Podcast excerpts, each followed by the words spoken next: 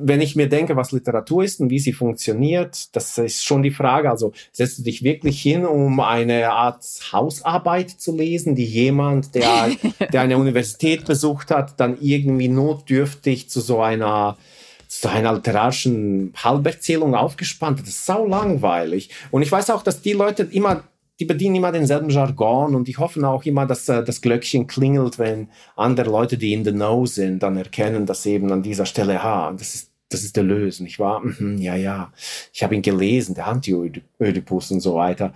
Und aber das ist so, ja, es ist so genau das, was Leute mit mit so Masturbation meinen. Es geht tatsächlich nur darum, dass man eine gewisse Rolle bestätigt. Ich denke mir aber, dein Anspruch als Schriftstellerin oder Schriftsteller muss schon sein, dass das so viele Menschen wie möglich lesen.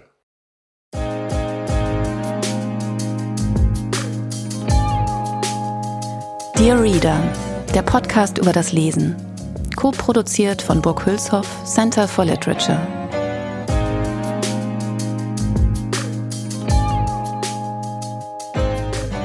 Hi und herzlich willkommen. Mein Name ist Mascha Jakobs und ich spreche in diesem Podcast mit AutorInnen über die Texte ihres Lebens, über die Wege, auf denen sie zu ihnen finden, wie das Gelesene sie verändert und wie oder ob für sie Lesen und Schreiben zusammengehören. Dieses Mal ist zum zweiten Mal Tian Zieler mein Gast. Wenn ihr wissen wollt, wie toll ich meinen Gast finde, dann solltet ihr die alte Folge Dear Reader mit ihm hören. Da habe ich ihm ungesehen einen echten Liebesbrief geschickt, der Sendung eine Einleitung vorangestellt, die nur so bezeichnet werden kann. Damals und dieses Mal haben wir uns leider nur per Zoom gesehen und remote aufgenommen. Ich halte jetzt meine Einleitung so sachlich wie möglich. Tian Zieler ist mit seinem aktuellen Buch Radio Sarajevo bei Hansa Berlin erschienen, jetzt schon ein paar Monate nach Erscheinen in der vierten Auflage. Zu Recht, sein schmales und ganz fantastisches Buch ist elegant, berührend und lustig. Er schreibt dort von seinen Erfahrungen im besetzten Sarajevo als Kind oder früher Teenager von den Gewaltverhältnissen, die zu Kriegen führen und darüber, wie er nie endet, auch wenn man ihn überlebt hat. Darüber arbeitet auch Klaus Teveleit, den nicht nur Tian sehr verehrt und der mit seinen Büchern und den zwei Bänden Männerfantasien, zunächst bei Rowold und später in einer Neuauflage bei Mattes und Seitz erschienen, das Standardwerk über faschistische Gewalt und Misogynie geschrieben hat. Klaus Teveleit ist mein nächster Gast bei Dear Reader.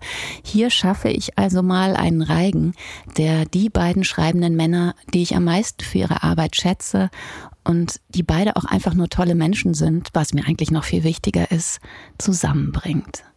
Mitgebracht hat Tian Zieler aber nicht die Männerfantasien, sondern Familienlexikon von Natalia Ginsburg. Auch ein ganz fantastisches Buch, das aus dem Italienischen und mit einem Nachwort von Alice Vollenweider im Verlag Klaus Wagenbach erschienen ist, wo die meisten Übersetzungen von Natalia Ginsburg erschienen sind. Als zweites Lieblingsbuch hat er Sue Townsend, The Secret Diary of Adrian Mole, erschienen 1982 im Methuen Verlag in UK, mitgebracht.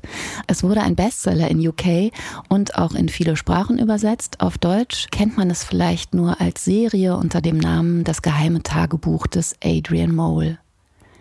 Wir sprechen in diesem Podcast über rechtschaffene Garstigkeit, Geiselhaft, Gewalt gegen Kinder, rabiate Sozialistinnen, über Scham und den Walser-Gestus von Schriftstellern, über Menschlichkeit und die coolste Schriftstellerin aller Zeiten, den ersten Schlag und über Teenager. Ach, und nicht zu vergessen, ganz am Ende, über den Künstlergestus, den wir beide ablehnen. Also es ist total toll, dass ein zweites Mal Tian Zieler mein Gast ist. Hi, hallo. Hallo, hallo, guten Tag. Und du weißt, du erinnerst dich wahrscheinlich, beim letzten Mal habe ich dir eine wahnsinnige Liebeserklärung als Einleitung äh, gesprochen. Und das hatte sich vielleicht so ein bisschen für dich angekündigt, weil wir hatten auch ewig darauf gewartet, aus verschiedensten Gründen, dass dieser Podcast endlich erschien. Und ich habe immer schon gesagt, oh Gott, Tian, und da kommt so eine Liebeserklärung. Krieg keine Angst vor mir, wir kennen uns ja gar nicht. Dieses Mal halte ich mich also ein bisschen zurück. ich habe mich damals jedenfalls total gefreut. Du, du bist mit deinem aktuellen Buch derartig erfolgreich. Radio Sarajevo ähm, in der vierten Auflage wird es, glaube ich, gerade vorbereitet bei Hansa Berlin erschienen. Und du warst eigentlich auch so in jedem Podcast, den man hören kann und mag.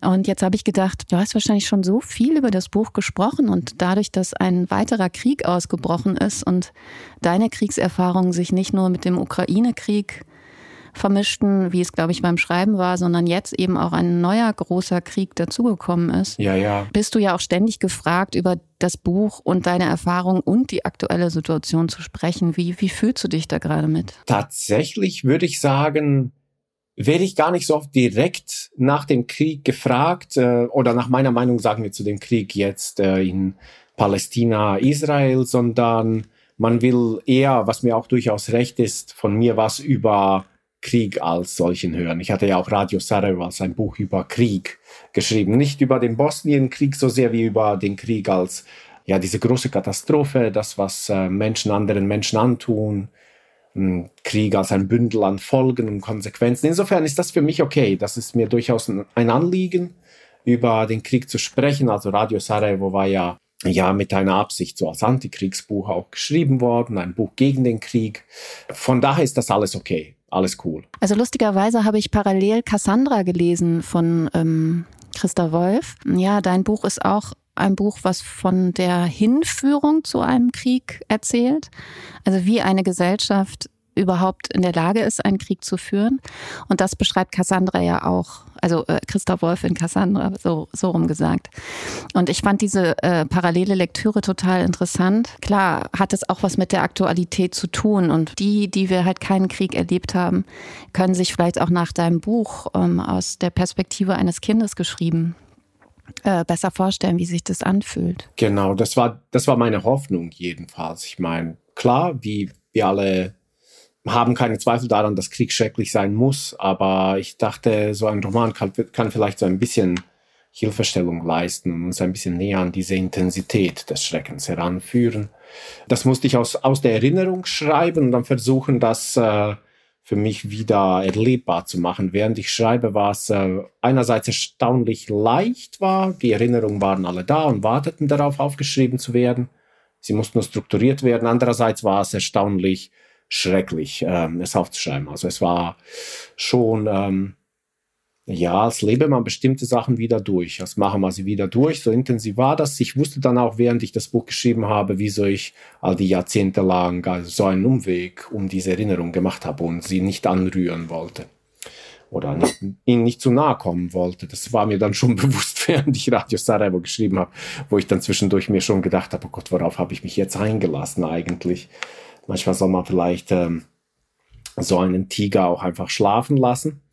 War aber nicht so. Also am Ende, nachdem ich es geschrieben hatte, war ich froh drum. Es ging mir danach tatsächlich besser. Das, äh, so klischeehaft sich das anhört, das war was Gutes für mich. Radio Sarajevo zu schreiben, diese Erinnerungen noch einmal doch zu berühren, sie zu ordnen, mit ihnen künstlerisch zu arbeiten, ähm, hatte was, Achtung, schlimmes Wort, alle Entdeckung hatte was Therapeutisches. Das stimmt schon. Ja, so war das. Ja, für die Leserinnen ist es auch ganz schön hart.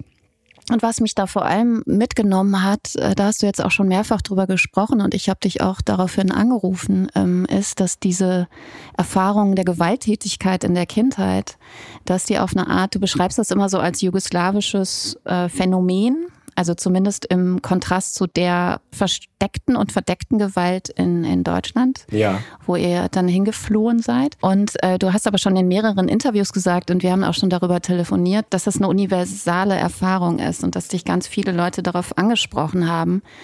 Vor allem, wie du beschreibst, dass dein Vater obwohl er sehr gewalttätig zu euch Kindern war, ähm, später gesagt hat, er sei ja der Einzige gewesen, der es nicht gewesen sei, ja, der ja. seine Kinder nicht geschlagen hätte. Niemals geschlagen. Und das, ja, ja. Und die Scham deines Vaters beschreibst du auch so unfassbar präzise und auch sehr anrührend. Und genau, und da haben sich viele Leute gemeldet und unter anderem auch ich, dass sie das kennen und dass sie, ähm, dass sie sehr erstaunt waren von diesem krassen Verdrängungsmechanismus, der bei denjenigen einsetzt, die diese Gewalt verübt haben an kleinen, zarten Kinderkörpern und ähm, die natürlich alle äh, bis heute damit beschäftigt sind. Ähm, das heißt, ich fand es auch so toll, weil es wirklich sich für mich, es ist ein ganz kurzes Buch, aber es hat sich wie so was ganz Wahrhaftiges und Universelles, Universales, vielleicht sagt man es eher so, angefühlt. Also, das ist dir so gut gelungen. Dankeschön. Das war tatsächlich ähm, einerseits so eine Hoffnung oder die Absicht, dass ich ein Buch schreibe, das alle Menschen anspricht, weil nun mal diese Gewalt und Krieg als ein, eine Folge dieser Gewalt oder eine, eine bestimmte Aus, Ausprägung dieser Gewalt, die wir in uns tragen, wir Männer vor allem. Ähm, ich dachte schon, das äh, können alle Menschen, egal woher sie kommen, nachvollziehen. Aber dass es dann doch so viele waren und gerade die, die Deutschen, äh, Männer und Frauen, die mir geschrieben haben, mir gesagt haben, doch, das kenne ich von meinen Eltern genauso. Ähm, da die Gewalt fand äh, je nach Generation offen oder versteckt äh, statt. Eine, eine Bekannte in meinem Alter äh, schrieb mir, dass es bei ihr versteckt gewesen war. Das war schon diese äh, Generation, wo die 68er Jahre durch waren. Die Neubewertung von Gewalt als, als Erziehungsmittel war auch durch. Aber wir haben auch viele ältere Menschen, die tatsächlich diese Nazi-Generation ähm, Eltern als Erzieher hatten, äh, erzählt, dass es ähnlich gewesen sei wie in Jugoslawien, aber dass äh, die Eltern dann später mit ähnlicher Scham reagiert haben. Wie soll man da ja auch nicht mit Scham reagieren, wenn man sich überlegt, dieser, wie du sagst, dieser kleine, zarte Kinderkörper, und da so diese, die eigene Pranke drauf niedergehen zu lassen, das ist vollkommen pervers. Das ist so nicht gedacht. Ähm, das ist ein Skandal und der Mensch, der das verübt, weil es gesellschaftlich sanktioniert ist und weil es natürlich auch das einfachste Mittel ist, ein Kind äh, zu züchtigen, ein Kind gehorsam zu machen durch Furcht, durch Schmerz. Dieser Mensch weiß dennoch, dass es falsch ist. Wir, wir wissen das ja. Tolstoi schreibt ja in der Kreuzer-Sonate ziemlich ausführlich von, von dem ganzen Liebreiz eines Kindes, also all dem, was ein Kind zum Kind macht, diese, dieser kleine Körper, diese Schutzlosigkeit, die Zerbrechlichkeit eines Kindes und äh, der, ja, der Erwachsene, der durch Schläge erzieht, der verdreht das natürlich völlig. Der macht gerade den Liebreiz des Kindes, ähm, naja, zur Waffe gegen das Kind, weil es eben klein, zerbrechlich, zart ist.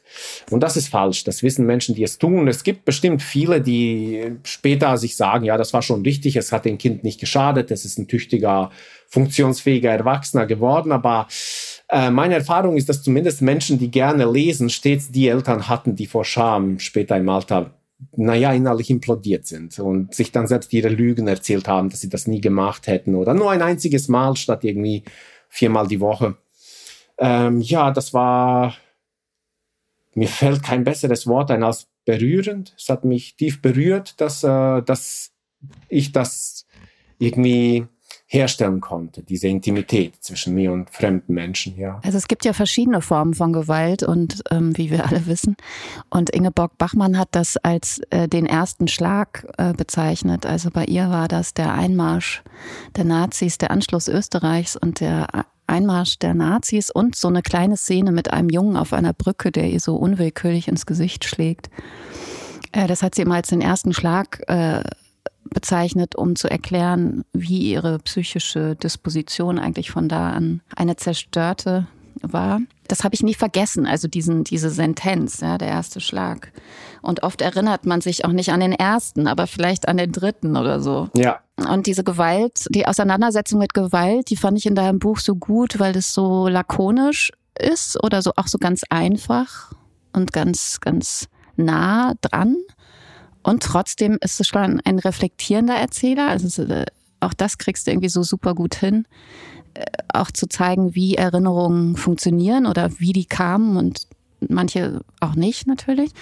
Ich dachte nur bei dem ganzen Thema der Gewalt, weil ich ja gerade Klaus Teweleit nochmal äh, mir alles anschaue, Männerfantasien gerade lese, auch das, die Neuauflage und das Vorwort dazu. Und äh, ich dachte, erzähl mir doch mal bitte, wie, wie bist du eigentlich aus, äh, auf Klaus Teweleit äh, gekommen, der ja als nächster äh, hier mein Gast sein wird, beziehungsweise besuche ich den nächste Woche und freue mich total. Und ähm, ich habe auch überlegt, wie ich eigentlich auf Klaus Teweleits Bücher gekommen bin. Ich weiß es nicht mehr, weißt du es noch? Ich weiß es ganz genau und es war bei mir Zufall. Ich bin zufällig auf ihn gestoßen. Ich äh, weiß, dass es in so einer Zeit war, in der ja, ich war Teil so dieser Punkrock-Szene, die sich irgendwie dahingehend entwickelt hatte, dass wir alle mit so blauen Irokesenhaarschnitten angefangen haben, dann alle Geisteswissenschaften studiert haben und Adorno war angesagt. Solche Sachen hatte man gelesen, Adorno und so etwas. Und ich hatte von Teveleit nie etwas gehört. Also er war einfach kein so Household Name bei, bei diesen Diskursen und er war auch viel zu enthemmt, wild verrückt in seinem Denken, glaube ich, für diese Art von, naja, die Punk-Szene fühlte sich doch zu einer gewissen, ich sag mal so, Rigorosität hingezogen. Klaus Teveleit hat, hat das nicht. Das ist so, das ist so was ganz Eigenes. Ich habe es auch kein zweites Mal so gelesen. Und ähm, ich fand in einem Bücherantiquariat in Heidelberg und es war eins dieser Bücherantiquariate, die irgendwie die, die äh, Nullerjahre nicht überlebt haben. Die hatten irgendwie so eine Kiste mit Büchern, die man für zwei Euro mitnehmen konnte. Und darunter war äh, der zweite Band der Männerfantasien. Den habe ich als ersten nämlich gelesen. Und äh, ich und das war diese DTV Taschenbuchausgabe und ich weiß, dass ich so hochgehoben habe und dachte, den Namen kenne ich nicht. Ähm, dann habe ich es durchgeblättert und blieb auf dieser Doppelseite stehen. Das erzähle ich allen immer einfach, um zu erzählen, wie ich wusste, okay, ich muss, ich muss das lesen. Was auch immer es ist, ich muss es lesen. Und zwar ist es diese Seite, bei der Teveleit so ziemlich präzise diese, ähm, naja, Jahresfotobücher der NSDAP untersucht, wo die Nazis so ihre Großfunktionäre in so großen Fotoporträts einander gegenübergestellt haben. Und er weist nach, dass sie wirklich so die Auswahl auch getroffen haben, dass einer immer sehr scharf blickt und der andere gegenüberstehende so große, wie soll man sagen, so naja, äh, Fohlenaugen oder Dacken, so einen großen Dackelblick aufsetzen. Er sagt so, ja, die Nazis haben es gemacht. Einer hat den Penisblick und der andere hat den Vulva-Blick. Und der eine ist sozusagen der, der eine penetriert den Blick des anderen. Und ich dachte, okay, was auch immer ich lese, so etwas, ich bin noch nie in die Nähe von jemandem gekommen, der so denkt und der das so schlüssig äh, machen kann. Und, und mir war dann in dem Moment bewusst, wenn ich versuche, diese zwei, drei Seiten, die ich gelesen habe, jemandem nachzuerzählen, hörte, ich, hörte sich äh, hört sich nicht so an, als wäre es etwas, das funktioniert, aber es funktioniert. Und ich habe es direkt mitgenommen. Und obwohl es so echt umfangreich ist, habe ich so an zwei Tagen durchgelesen. Ich war total weg. Ähm, genau, und dann habe ich mir die, den ersten Band geholt, dann die, äh, dann nach und nach alles, also später die, die Pocahontas-Bücher und all das. Ähm, genau. Ich habe noch nicht wirklich alles von ihm gelesen. Es gibt so ein paar Sachen. Ich habe zum Beispiel aus diesem Sammelband Ein Land, das Ausland heißt, noch nicht alles gelesen und so. Aber ähm, genau, so, so kam ich darauf. Und ich wusste, dass ich mich dann aber, wo es so ernst wurde, wo es tatsächlich um diese Erziehung des Kindes durch Schläge, was es mit dem körperlichen Gefühl des Kindes macht, also diese ganzen Begriffe, dieser, dieser Körperpanzer, den man sich zulegt. Ich las das in einer Zeit, da machte ich fünf, sechs Mal die Woche Kampfsport und zwar Vollkontakt. Ich hatte zu dem Zeitpunkt, wo mein Studium zu Ende ging, so sechs Nasenbrüche hinter mir und habe mir vor ein paar Jahren die Nase operieren lassen, damit ich wieder überhaupt atmen kann. Und ich dachte, okay, äh, er spricht ja auch ein bisschen über mich. Ne? Also mein, mein ganzes Dasein zu diesem Zeitpunkt war so der Versuch, den Körperpanzer zu schmieden. Ähm, so diese, diese, dieser komische Versuch der, wie soll man, also die, die Furcht vor Defragmentation, all das. Und ich dachte, manchmal liest man so Sachen und denkt sich, ja, hier könnte es um mich gehen, aber der Gedanke fühlt sich fake an. Und man, man weiß so, eigentlich kokettiert man näher mit einer theoretischen Idee, als dass es ehrlich sei. Und hier, ich las Teveleit und ich hatte so dieses, Urgefühl. Ich, ich hatte wirklich so dieses Gefühl, wie von einem Stromschlag getroffen worden zu sein. Oh Gott, er beschreibt mich. Er, also nicht alles traf zu, natürlich, wo es so in diese soldatische Richtung ging. Das hatte ich nicht. Aber bestimmte Aspekte waren so präzise, so genau getroffen. Und ich dachte, ähm, komisch, ich verstehe zum ersten Mal was über mich.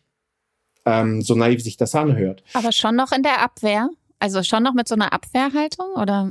Tatsächlich nicht. Komischerweise nicht. Ich war, ich war zu dem Zeitpunkt schon relativ weit, sage ich mal, in so einer gewissen Entwicklung, dass ich spürte, ah, irgendwas stimmt nicht mehr. So diese, diese Art von so Maskulinitätsding, was ich fahre, fünfmal die Woche Kampfsport machen, nebenbei Bodybuilding machen. Ich wog 92 Kilo zu dem Zeitpunkt. Heute wiege ich 81. Also das ist der Unterschied, 11 Kilo. Ähm, das funktioniert für mich nicht mehr. Ich habe so das Gefühl, ich äh, schauspiele aber ich kann es nicht so genau auf den Punkt bringen oder ich bin so marionettenhaft in dem, was ich mache. aber ich, es ist zugleich nicht so das Gefühl, ich forciere irgendwas. Ich, es fühlt sich gut an, wenn ich es mache, danach fühlt sich schlecht an. Ich war so, ich war dazwischen, so ein bisschen zerspannt. Und dann las ich Teveleit und dachte, oh, ähm, der ist da an was dran. Und äh, er stieß das für mich an, dass ich zum ersten Mal so über die Rolle meines Vaters als Erzieher, als jemand, der mich halt viel geprügelt hat, äh, anfange nachzudenken. Und dass ich zum ersten Mal diesen, nicht mehr diesen Gedanken hatte, mit dem ich zuvor das Ganze so zu, einzuklammern versucht habe, so, ja, hat, es hat mir ja nicht geschadet, es hat mich tough gemacht. Das war davor. Mein Erklärungsmodell hat überhaupt nicht funktioniert. Das hat mich nämlich überhaupt nicht tough gemacht. Gar nicht. Das hat mich eben in diese Ecke gezwungen, wo ich, wo ich eine Marionette war. ähm, genau, wo ich am Körperpanzern war. Genau, so fing das an.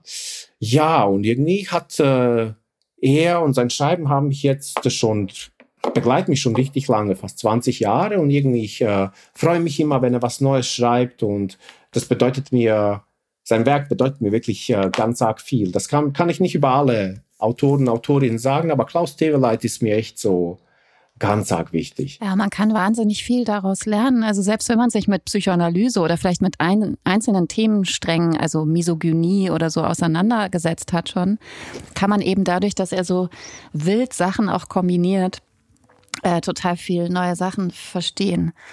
Also das ist wirklich nur zu empfehlen und auch für Leute, die es lieben, wenn Bilder mit Texten sprechen und eigentlich eine Art filmisches Erzählen passiert. Also lustigerweise bringt er auch ein Lieblingsgedicht mit und ein Lieblingsfilm.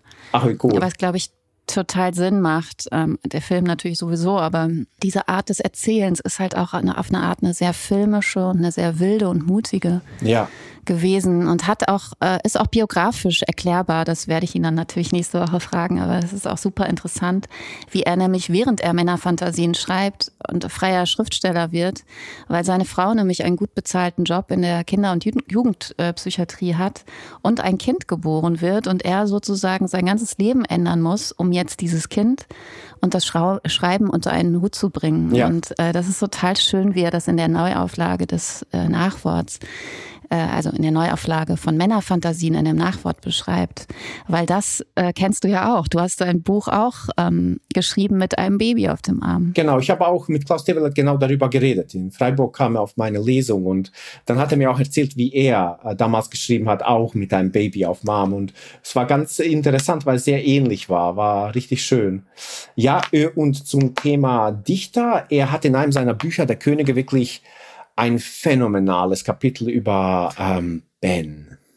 Es ist wirklich ganz, ganz fantastisch. Also wer so Ben, äh, wer Bens Lyrik gerne liest, was ich tue, ähm, unbedingt unbedingt. Ja, da gibt's total viel zu entdecken. Also man liest die Männerfantasien, muss sich ständig Notizen machen und ja. Bücher bestellen. Ja, also das ist ein Riesen, und das ist ja nur ein Werk, ne? Das Buch der Könige, was du gerade zitiert hast, ja. oder Pocahontas und so weiter, das sind ja alles Riesen äh, Schuber schon. Ja, die zusammen, zusammen ein, ein Kosmos so ergeben. Es ist wirklich ein Kosmos. Ähm, ja, ich kann es äh, nur dringend empfehlen, das alle lesen. Auf, auf meinen Knien bin ich. Bitte lest es. Finde ich ganz toll. Ich freue mich unheimlich auf die Folge. Kann es kaum abwarten, sie zu hören. Ich mich auch. Bin auch echt aufgeregt. Aber gut, äh, so muss das ja auch sein. Äh, du hast aber, jetzt reden wir über Teveleit, aber nur weil es mich interessiert hat. Du hast mitgebracht Natalia Ginsburg. Ja. Und das hat mich wahnsinnig gefreut, weil ich äh, erzähle kurz warum. Ich hatte schon mal einen Freund hier zu Besuch, äh, Kevin Fennemann, und der hatte eine Kurzgeschichte von Natalia mitgebracht, Schnee in den Abruzzen. Ah ja. Und das sind nur so sechs, sieben Seiten, aber es ist so eine der schönsten Kurzgeschichten, die ich jemals äh, gelesen habe. Ja, ja. Ganz einfach, ganz toll. Ich würde sie am liebsten jetzt sofort wieder vorlesen, mache ich aber nicht. Und äh, du hast aber mitgebracht Familienlexikon. Das ist ähm, erst in den 60ern erschienen, wenn ich mich recht erinnere. 63. Äh, 63. Und vielleicht magst du mal erzählen, worum es geht und warum es dir so wichtig ist. Also ich habe es jetzt ausgesucht, weil wir sagten ja, es geht um Radio Sarajevo. Und bevor ich äh, Radio Sarajevo zu schreiben anfing, habe ich geschaut, okay, das mache ich eigentlich tatsächlich immer. Ich lese dann ein, ich lese ein paar Bücher, bei denen ich denke, sie bewegen sich in eine ähnliche Richtung. Und ich will, ich will mir anschauen, wie andere das machen. Also bei meinem letzten Roman Krach habe ich zum Beispiel Kevin Sampsons uh, Way Days gelesen und so, weil ich sehen wollte, wie so Briten über Subkulturen schreiben. Sie können das einfach besser als, äh, als Deutsche, das muss man sagen. Viel steht fest. So ja, viel steht fest. Auf jeden Fall habe ich, äh, wusste ich, ich hatte von Ginsburg äh, das Familienlexikon irgendwann schon gelesen und ich wusste, es war das in vielerlei Hinsicht, was ich auch wollte. Es war so das ganze Universum meiner Familie in einer kriegerischen Zeit, in einer Krisenzeit, also ein Vierteljahrhundert, 25 Jahre, ich glaube so circa 1925 bis 1950, ähm, super viel Handlung auf so 150 Seiten hatte ich in Erinnerung, es war ein bisschen mehr, aber war am Ende so der, fast derselbe Umfang wie Radio Sarajevo geworden ist und derselbe Umfang, den ich von Anfang an im Blick hatte. Ich wollte nämlich tatsächlich von Anfang an, dass Radio Sarajevo ein schlankes Buch wird, ähm, und ich dachte, okay, Natalia Ginsburg hatte das doch gemacht. Und ich weiß, dass ich es damals gelesen hatte und geflasht war, weil es war, ich äh, konnte mich nicht mehr so gut erinnern, was es aber war, was mich damals so gekickt hat. Also habe ich es nochmal gelesen, dann habe ich es erkannt, weil sie letztendlich so das Leben ihrer Familie und ihres Freundeskreises auf so eine brutal hartnäckige Art und Weise ähm, zusammenfasst, indem sie die Leute einfach nur beim Sprechen und beim Handeln zeigt. Das heißt, die ganzen Phrasen, Marotten der Menschen, die sie kennt, fügen sich äh, dann zusammen zu so einem Mosaik, der diese Menschen dann doch irgendwie am Ende charakterisiert. Die Menschen sind ihre Phrasen, ihre Sprache, ihre Marotten. Aber es ist nie Psychologie, ne? Es ist immer nur wirklich genau hingeschaut, aber es ist nie psychologisch erklärt. Nee, und es gibt so ganz seltene Momente sehr expliziter Charakterisierung, wo sie dann so sagt, so ja, der Freund von mir war so und so, aber sein großer Fehler war das und das. Und dann geht es direkt weiter und die Leute reden und reden, sagen irgendwie immer dasselbe und sind zum Teil unerträglich. Also ich äh, streite mich immer noch mit allen Freunden, Freundinnen. Es gibt so zwei Parteien, die einen sagen,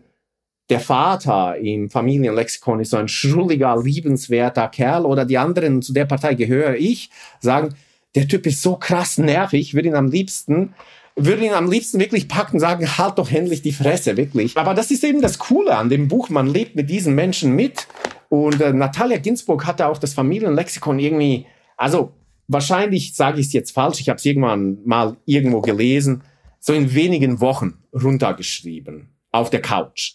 Und war auch extrem stolz drauf und hat anderen Schriftstellern und Schriftstellerinnen unter die Nase gerieben, dass sie dieses Buch in wenigen Wochen geschrieben hat, während andere so irgendwie zehn Jahre an ihrem Großwerk sitzen. Das war auch irgendwie so ein cooler Move. Und ich habe es nochmal gelesen, weil ich dachte, okay, ich will über meine Familie schreiben, auch über eine Zeit der Krise, Zeit des Kriegs, kein Vierteljahrhundert, drei, vier Jahre. Aber ich brauche jemanden, der schon so, ja, so diese Meisterschaft gezeigt hat, so sehr komprimiert zu schreiben, es herunterzukochen, etwas zu destillieren, Menschen eine Zeit, eine Situation zu destillieren, runterzubrechen. Und äh, am Ende habe ich es natürlich anders gemacht. Man kann nicht Ginsburg imitieren, das will ja auch niemand äh, am Ende imitieren. Aber sie war irgendwie ein äh, wichtiger Anhaltspunkt, ein wichtiger Hinweis dafür, dass es funktionieren könnte, weil die meisten Leute, auch andere Schriftsteller und Schriftstellerinnen, mit denen ich dann drüber geredet habe, was ich jetzt schreibe, wo ich dann gesagt habe, ja, ich schreibe über den Krieg, über meine Familie, ah ja, das wird bestimmt so, das wird bestimmt so ein Ziegelstein. Ne? Das war einfach so, ähm, so die Erwartung, dass, äh, dass ich jetzt so ein Wälzer schreibe, 600 Seiten Krieg und Frieden und so. Und ich sage immer, nee, nee, nee, ich will das ganz kurzes. Ich will es wirklich auf den Punkt bringen.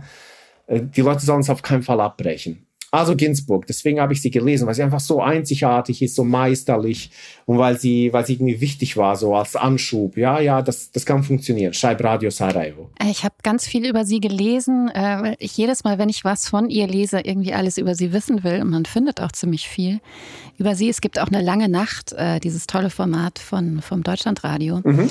äh, über sie.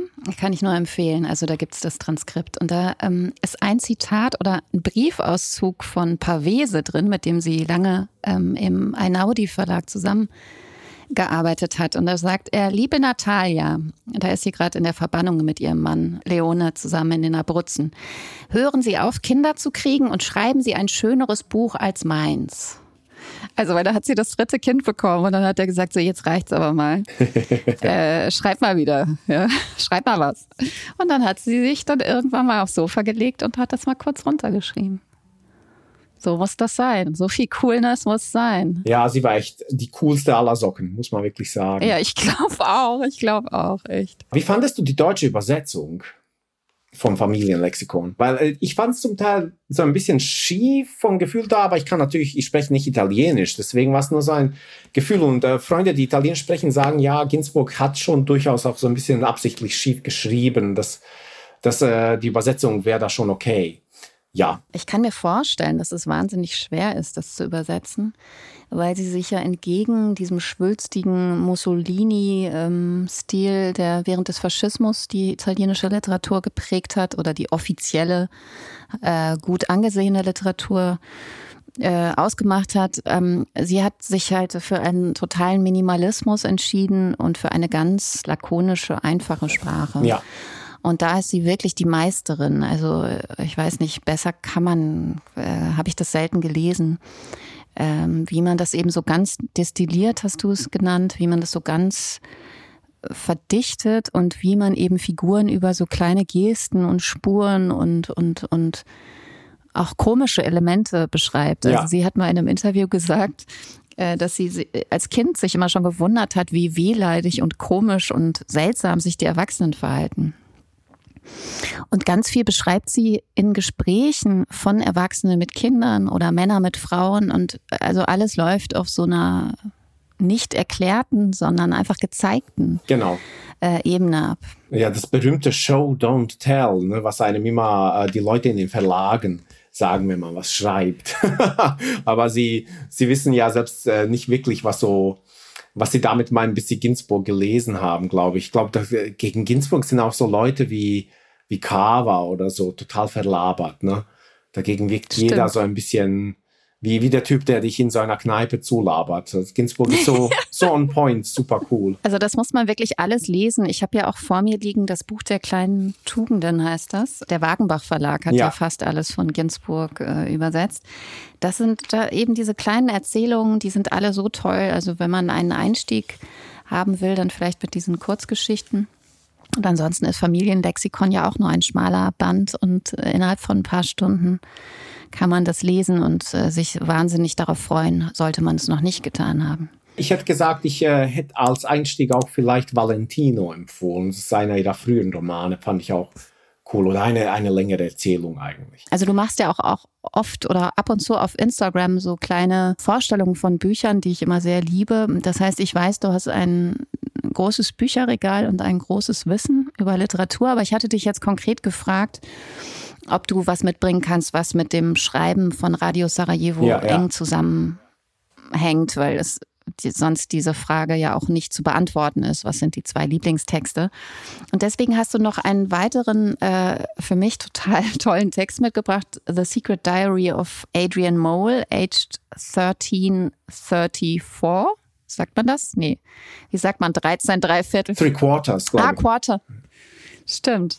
Also 13 Dreiviertel, damit ihr euch das merken kann, äh, von Sue Townsend aus dem Jahr 82. Ja. Was für ein tolles Buch. Super cool. Ne? Ich habe es auch jetzt schon ein paar Mal ja. verschenkt. Ich glaube, die letzte Person, der ich es geschenkt habe, war der Schriftsteller äh, Domenico Müllenseifen. Wir hatten zusammen eine Lesung, haben so über verschiedene Sachen unterhalten. Der hat gesagt, so ja, in Deutschland, womit er auch absolut recht hatte, in Deutschland tun alle immer so, als würden sie irgendwie über die Working Class schreiben. Es liest sich alles immer so käsig und fake und du merkst genau, das sind irgendwelche Leute, die waren nie, nie so in, in Berührung mit dem, was das, äh, was das Leben in der unteren Mittelschicht so, ähm, ja, ja, was das ausmacht. Und dann habe ich ihm das per Post geschickt, weil ich finde, Sue Townsend, äh, wieder einmal können die Briten das besser, die beschreibt nicht nur das Leben in der unteren Mittelschicht oder das Leben so einer Working-Class-Familie perfekt. Ähm, sie schreibt überhaupt so cool über, über das Leben einer Familie, über das Leben einer unglücklichen, dysfunktionalen Familie. Schreibt sie so,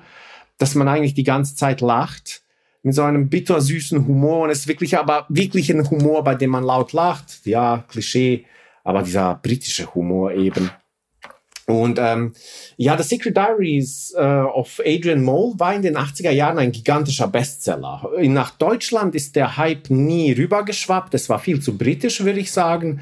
Die sind übersetzt worden, die Bände, aber ich weiß gar nicht, ob alle Bände dieser Adrian Mole Tagebücher übersetzt. Acht sind das, ja. Genau, und Sue Townsend hat bis zu ihrem Tod an ihn geschrieben und starb leider inmitten der Arbeit an einem Band. Also es stehen noch zwei Bände aus, die hat sie nicht geschafft zu zu schreiben. Sie war ja, sie erblindete im Laufe der Jahre durch Diabetes, hatte Arthrose, war im Rollstuhl, also war wirklich äh, gesundheitlich äh, sehr früh im Leben schwer angeschlagen.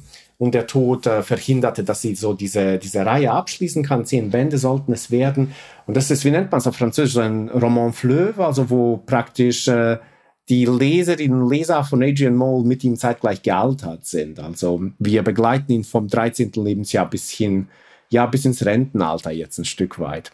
Ja, ich liebe diese Bücher. Ähm, ich äh, erinnere mich, dass die BBC-Serie, die zum ersten Band gemacht wurde, in Jugoslawien gezeigt wurde. Und dann habe ich mir als acht-, neunjähriger das Buch aus der Kinderbücherei geholt und nichts kapiert, weil es absolut nicht für Kinder gedacht ist. Und ich, ja. und ich habe es für Radio Sarajevo noch einmal gelesen, weil ich irgendwie so dachte, okay, ich will über meine Familie schreiben. Wie haben es andere gemacht? Äh, wie haben andere so über, ja, über eine unglückliche oder eine Familie, die nicht so gut funktioniert, geschrieben, ohne dass es so diese, diese Misery Literature ist? Also so diese, es gibt ja eine große Liebe zu der unglücklichen Familie als literarisches Sujet. Leute lieben es, es ist so eine pornografische Freude einer defekten Familie beim Dysfunktionieren zuzuschauen. Ne? Und das genau das wollte ich aber nicht bedienen. Ich wusste auch so dieses Thema Gewalt in der Erziehung, Krieg und so weiter. Das war schon in der Nähe. Ähm, ja, Leute wollen dann schon oft Kitsch sehen. Das muss dann so in diese Richtung gehen. Am, am besten gibt es so eine große Szene, wo ich meinem Vater vergebe oder so ein Scheiß. Und äh, ich wollte das aber alles so unpathetisch wie möglich machen und äh, so präzise wie möglich wollte auch elegant schreiben, wenn es irgendwie geht und äh, mich stilistisch so total reduzieren, meine Stimme reduzieren, keine Metaphern benutzen, wenn es irgendwie geht, all diese Sachen. Und ich dachte an Sue Townsend, weil ich dachte, ich habe das als Student dann nochmal gelesen, fand damals, es ist das Coolste, was ich je gelesen habe. Das ist so lustig und so bitter zugleich.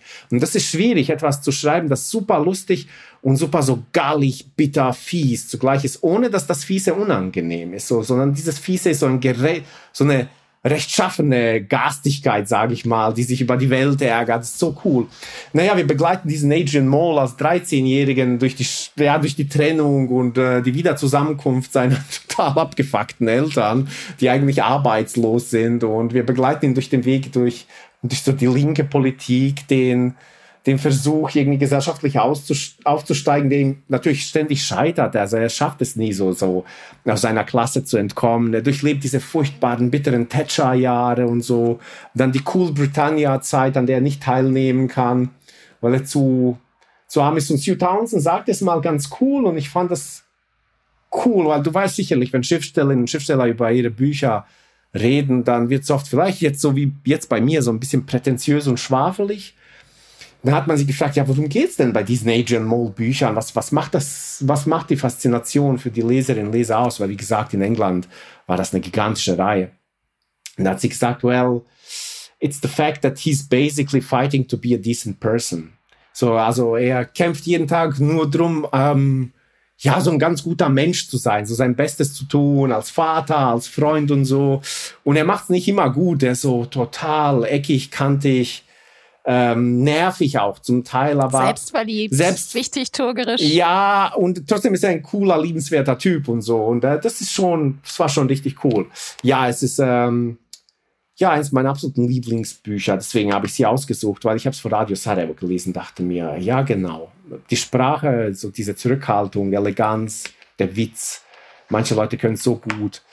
Also habe ich Sue Townsend jetzt für unser Podcast hier ausgesucht. Also ich fand das toll. Ähm, ich habe auch über sie gelesen und sie hat gesagt, dass das Buch eigentlich eben nicht für Jugendliche gedacht war, sondern für äh, Mütter von Teenagern. Ja, ja. Deswegen habe ich mich als Mutter eines Teenagers natürlich total identifizieren können. Und ich muss auch sagen, ich habe die ganze Zeit überlegt, ich habe als Kind auch so ein Jugendbuch gelesen, was auch eigentlich nur Tagebuchnotizen waren. Das hieß sowas wie, ich werde verrückt, ich bin erwachsen. Habe es auch nie wieder gefunden, keine Ahnung, was es ist. Es war auch so ein bisschen so getarnte Selbsthilfe, aber sollte auch cool sein. Und das hat mich total beeindruckt als, als äh, Kind, also bevor ich selbst Teenager war. Und überhaupt finde ich Pubertät äh, eines der besten Themen natürlich. Ähm, ist auch die interessanteste Zeit jetzt, das mit anzusehen. Die ganzen Kids um mich herum auf einmal so Teenager sind.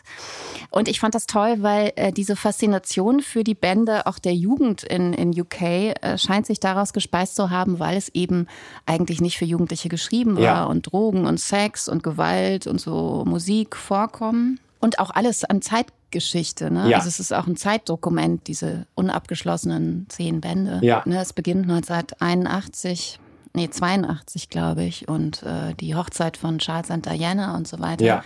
Und natürlich kann man sich auch sofort erinnern über diese äh, zeithistorischen äh, kleinen Einsprengsel, wo man da selbst gerade war. Ne? Genau. Und, äh, das, das ist ganz toll. Ja, und der Running Gag ist, dass Adrian Moore natürlich so weltfremd ist und zugleich äh, so diesen geilen Gestus eines deutschen Schriftstellers hat, dass er immer so salbungsvoll vorausdeutet, was sein wird. Und dann sagt er so, ja, Charles und Diana haben geheiratet. Das ist eine Ehe für die Ewigkeit. Ich kann einfach sehen, wie sehr sie sich lieben und so. Und er liegt jedes Mal falsch.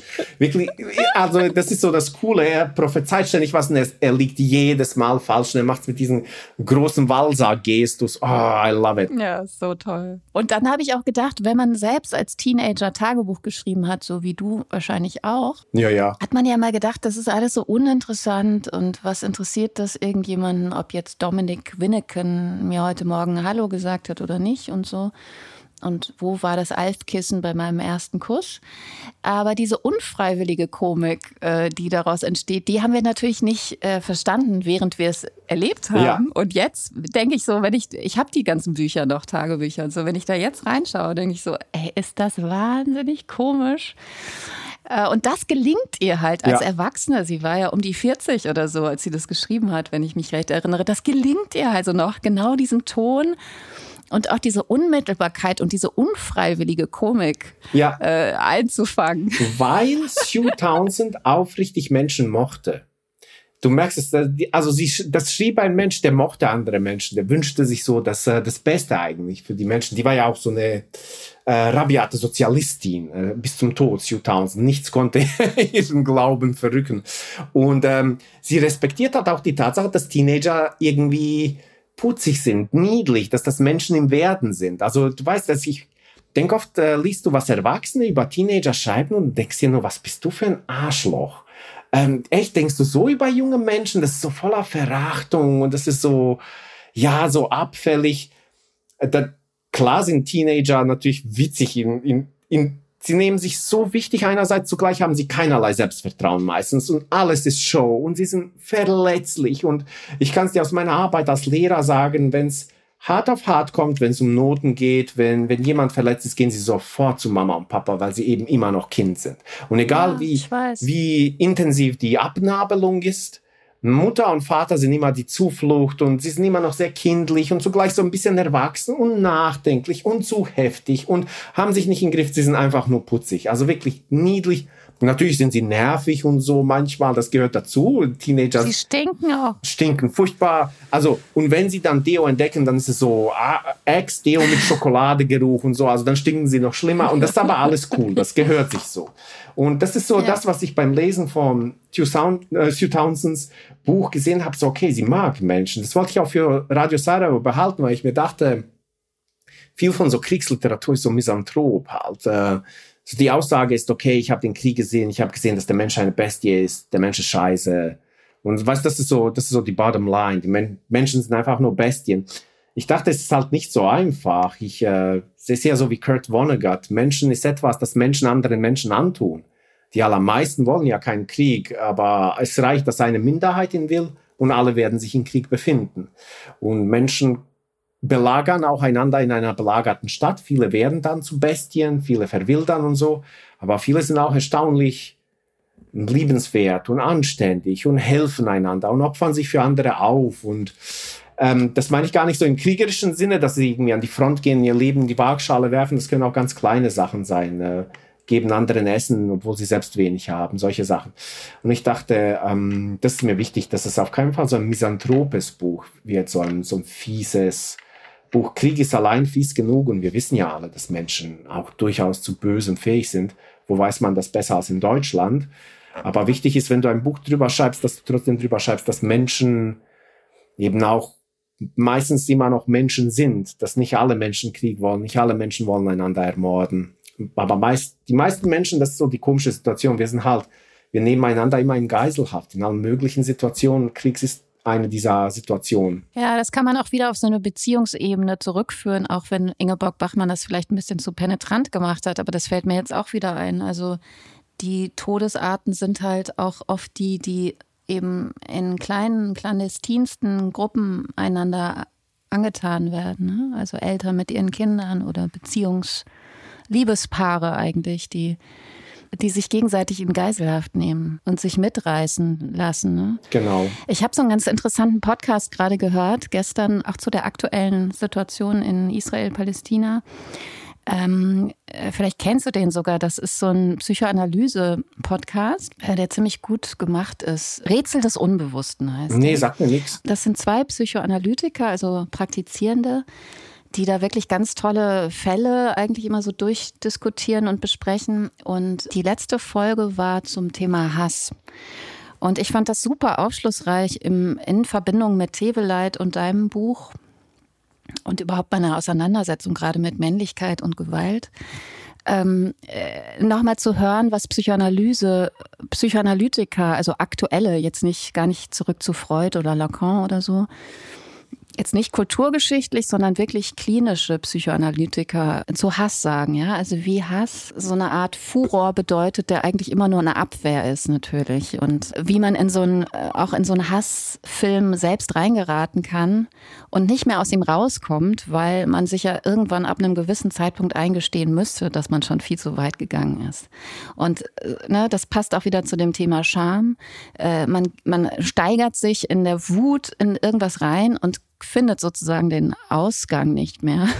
Und alle anderen müssen das erdulden oder erleiden oder ertragen. Und äh, genau, diese Folge kann ich euch allen nur empfehlen. Das passt eben zu deinem Buch, zu Teveleit und zu den ganzen Auseinandersetzungen auch neuerer Art, eben nicht nur von so Männergruppen, feministischen Männergruppen, die sich mit Gewalt auseinandersetzen, sondern ganz viele Schriftsteller, auch zeitgenössische, die so ganz nebenbei von Gewalt und Jugend und Großwerden und Männlichkeit äh, sprechen. Also in den letzten Jahren habe ich da wirklich viele tolle Bücher zu gelesen, wo das gar nicht so präsent, also ne, es steht nicht auf dem Buchrücken und dein Buch ist auch nicht die Geschichte der Gewalt, äh, aber wo das immer so eine Rolle spielt. Und wir hatten doch auch mal telefoniert, als mein Sohn äh, hier auf den Straßen Berlins äh, äh, brutal angegriffen wurde und ich so verzweifelt war, wie ich denn jetzt dieses Kind über die nächsten fünf, sechs Jahre, so wie all meine Freunde mir das schildern, männliche Freunde, ähm, ja, von Gewalt einfach wirklich um, umzingelt ist, ja, und wie man sich dagegen wehrt oder wie man damit umgeht. Ja, ja. Und das heißt, es ist immer noch so aktuell, ja. Ja, und komischerweise immer noch, immer noch so angesagt. Man äh, würde meinen, irgendwie der Punkt käme, wo man das schneller krude und abstoßen findet, aber Nee, ähm, irgendwie ist Gewalt für junge Männer immer noch was Attraktives, das Starksein ist noch was Attraktives und das ist irgendwie unmittelbar an die Idee der Gewalt äh, knüpft. Ich weiß nicht, woher es kommt. Ich glaube, das ist tatsächlich einfach, weil ich Mann, Mann bin, aber mein Instagram-Algorithmus zeigt mir ständig so Schlägerei-Reels von irgendwelchen Sicherheitskameras in der U-Bahn, wo Leute übereinander herfallen, sich brutal verprügeln. Und ich drücke jedes Mal, dieser Beitrag war mir unangenehm, aber das ist dem Algorithmus natürlich egal. Ich bekomme immer wieder neue und neue gezeigt.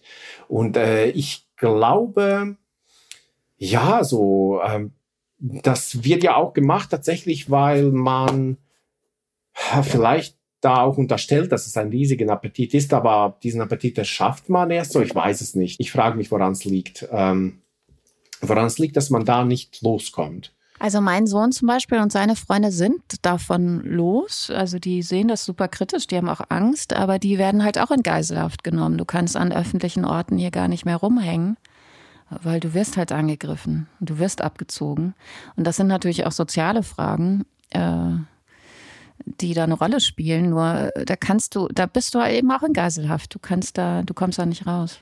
ich glaube, die meisten jungen Männer, die äh, können sich an genau die Zeiten erinnern. Es kommt natürlich darauf, wo, mit wem du unterwegs bist, äh, sorgt dafür, wie viel Schutz du hast. Also und oft sucht man sich dann so einen, so einen Männerbund im Kleinen, der dafür sorgt, dass man keine Angst davor haben muss, abgezogen zu werden. Darüber schreibe ich ja mehr in, in meinem dritten Roman, in Krach.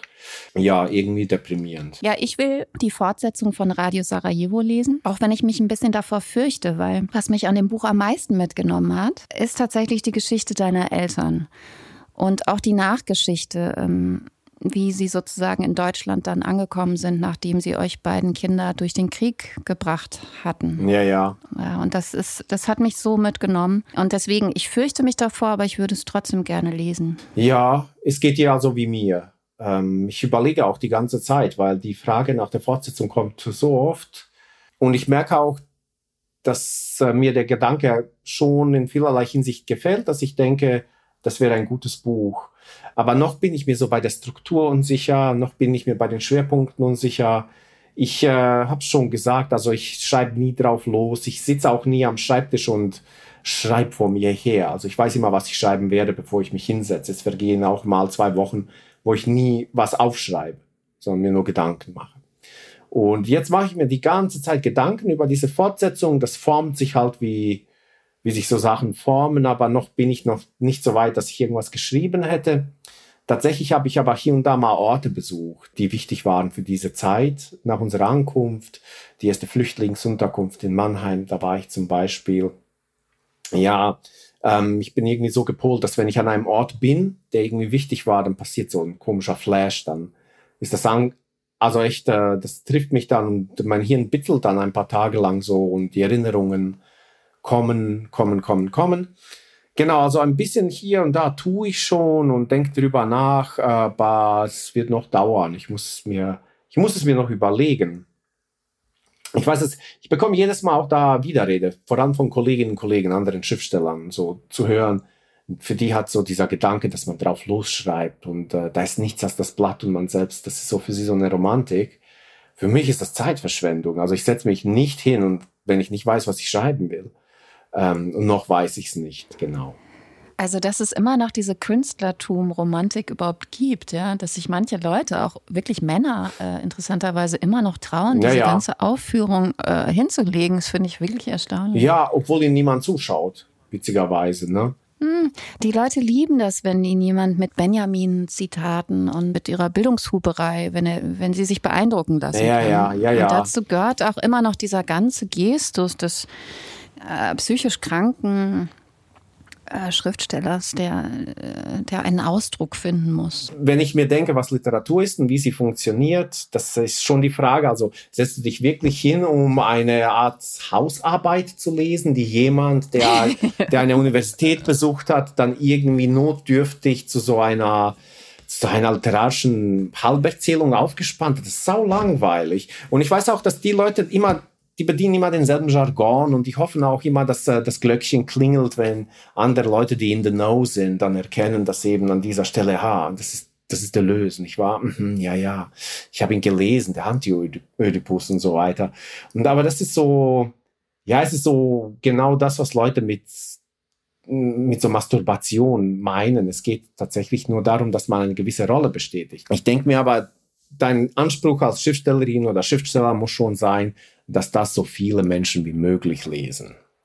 Dass das ja. jemand liest, der nicht Geisteswissenschaften studiert hat, ja. der nicht theoretisch super ausgebildet ist und dass er trotzdem für sich danach das Gefühl hat, ähm, einen intimen Kontakt mit dir gehabt zu haben, vielleicht ein bisschen was über sich verstanden zu haben oder über etwas verstanden zu haben, dass diese Person danach bewegt, ob das jetzt sowas wie bei mir jetzt der Krieg ist oder die Funktionsweise meiner Familie, die Rolle der Kindheit, die ich nun mal hatte. Weißt dann, hm, was ist der richtige Begriff? Du, du hast so eine Bewegung gespürt und du denkst, wow, jemand hat mir diese Geschichte erzählt.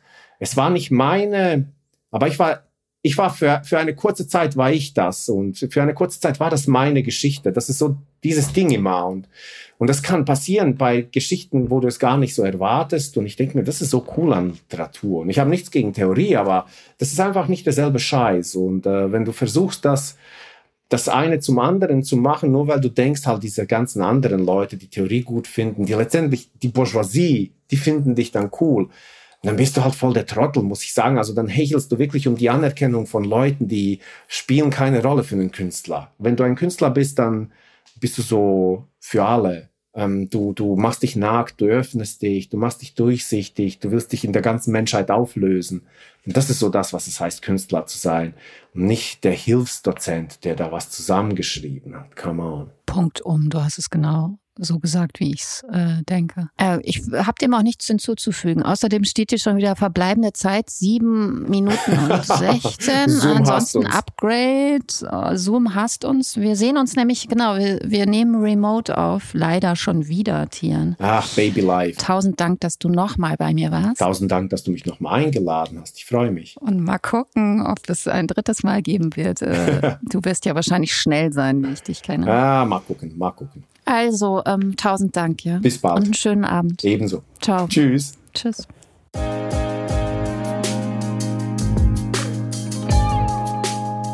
Der Reader von Mascha Jacobs wird co-produziert von Burg Hülshoff Center for Literature und gefördert durch die Beauftragte der Bundesregierung für Kultur und Medien.